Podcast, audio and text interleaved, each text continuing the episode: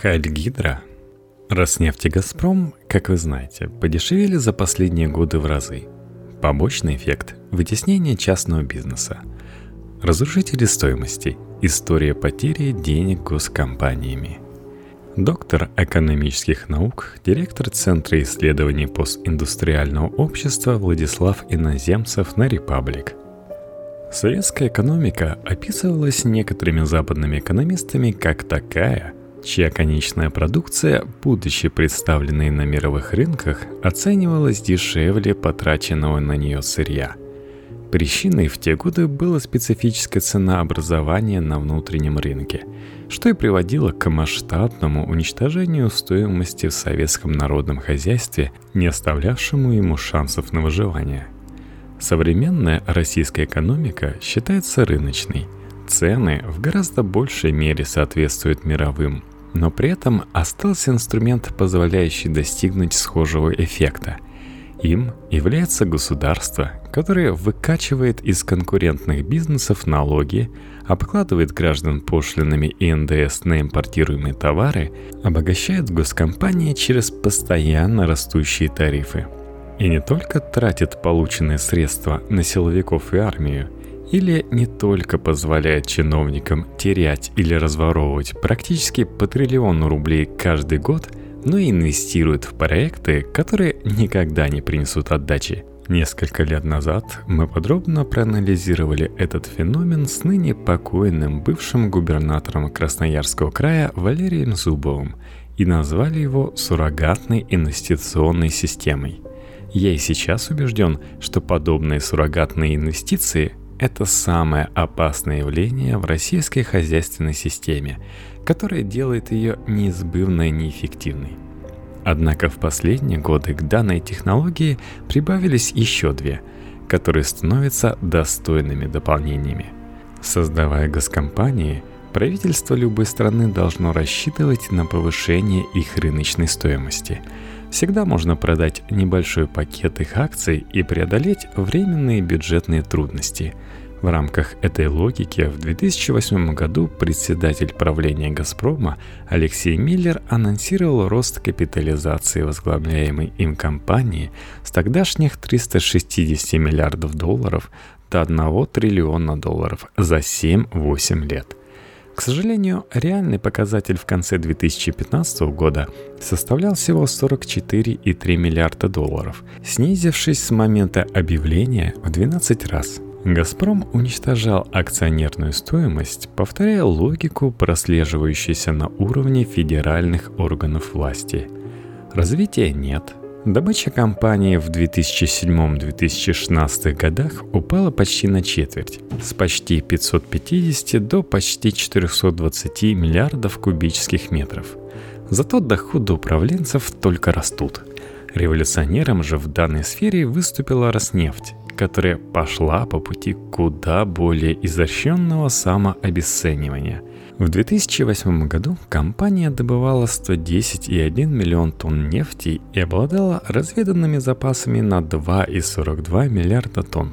Цена ее GDR на лондонской фондовой бирже достигала 12 долларов 30 центов, что соответствовало общей стоимости компании 130,7 миллиардов долларов.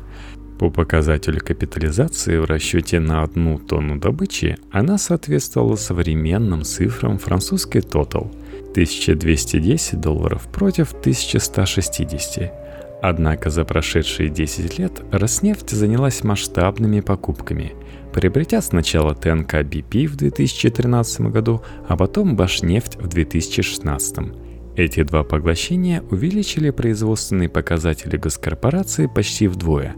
Запасы выросли до 4,38 миллиардов тонн. Годовая добыча до 210 миллионов тонн. Приобретенные таким образом активы прежних конкурентов обеспечили компании прирост запасов на 91% и прирост добычи компании на 93%. Казалось бы, стоимость ее должна была значительно вырасти, но произошло обратное. Зарекомендовав себя как непрозрачная корпорация, зачастую не подчиняющаяся решениям правительства, вспомним дело о размере дивидендов – Роснефть представляла небольшой интерес для инвесторов. Присоединив в 2013 году ТНК BP и уплатив за ее покупку 55 миллиардов долларов, обновленная Роснефть оценивалась неделю спустя после поглощения уже 82,5 миллиардов, а после приобретения Башнефти в 2016 за 329,7 миллиарда рублей или 5,3 миллиарда долларов на момент сделки – всего в 61,5 миллиард. Котировки на закрытие торгов в Лондоне 1 августа 5 долларов 28 центов за GDR оценивали компанию в 56 миллиардов долларов. Менее чем за 5 лет была аннигилирована 135 миллиардов рыночной капитализации при нарастающей стоимости активов. И мне кажется, что истории неизвестны иные подобные примеры. Это означает два момента. Во-первых, сегодня компания Игоря Сечина по сути имеет отрицательную стоимость. Она стоит меньше, чем в последние годы было потрачено на приобретение ее составных частей. Во-вторых, широко разрекламированная сделка по приватизации почти 20% пакета в декабре по сути являлась убыточной. Она принесла в бюджет 10,91 миллиарда долларов, в то время как лишь за последние 4 года в расчете на данную долю Роснефть потратила на приобретение новых активов на 830 миллионов долларов больше – Иначе говоря, после прихода в компанию ее нынешнего руководства Роснефть превратилась в своего рода идеальную воронку для активов. Деньги в нее утекают, но акционерная стоимость не прирастает. Сегодня капитализация Роснефти упала на 263 доллара в пересчете на одну тонну добычи, уменьшившись таким образом за 10 лет в 4,6 раза – Разрушив благосостояние собственных акционеров, компания предъявляет претензии к сторонним фирмам, если и не достигая желаемых результатов, то существенно подрывая их финансовое положение. Не будем вспоминать про дело Юкоса, с которого, собственно, и началась история Роснефти как крупной нефтяной компании. В том случае претензии выдвигало государство – в мае 2017 года компания подала иск КФК «Система» за то, что она, владея Башнефтью, якобы реструктуризировала в 2013-2014 годах ее активы с целью упрощения бухучета. После ареста ряда активов корпорации ее капитализация рухнула более чем на 2,2 миллиарда долларов – потянул за собой котировки одного из крупнейших российских телеком-операторов МТС на 1,8 миллиарда долларов.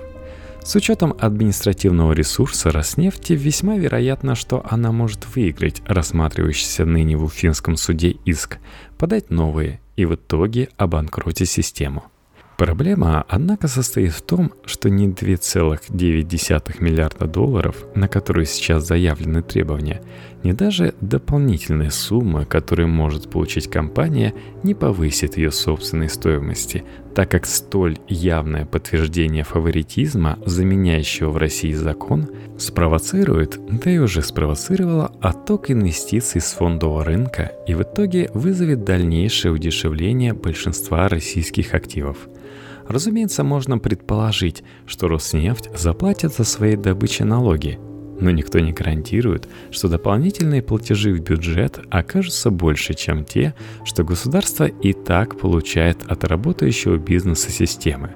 102 миллиарда рублей за 2016 год. Я не говорю, что со сложностями в привлечении инвестиций могут теперь столкнуться компании, входящие в систему – МТС, производитель микроэлектроники РТИ, целлюлозно-бумажная группа Сегиша, Цель Клиник Медси и другие. А предпринимателям России будет дано понять, что даже экспроприация их собственности в пользу государства не защищает от последующих претензий со стороны государственных структур – то, что мы видим сегодня на примере Роснефти, это действие особого рода государства в государстве, причем не в фигуральном смысле, как возможности руководства госкомпании контролировать отдельные полномочия федеральных властей, а в сущностном значении. Так же, как российское государство использует успешные бизнесы для извлечения средств на поддержание неконкурентоспособных, так и госкомпании, принимая новые отечественные реалии, начинают переламывать более эффективные коммерческие структуры – В рамках сделки по покупке Башнефть была оценена в 206 миллиардов долларов, в 6,5 раз больше, чем Роснефть, исходя из расчета на одну тонну добываемого сырья. При этом за 10 лет перед поглощением добыча там выросла на 76%, тогда как органический рост добычи у Роснефти не превысил 10%. И думается, происходящее сейчас далеко не последний случай в условиях экономического кризиса государства и подконтрольных ему компаниям проще отжимать бизнесы, чем выращивать их, надеясь на будущие дивиденды.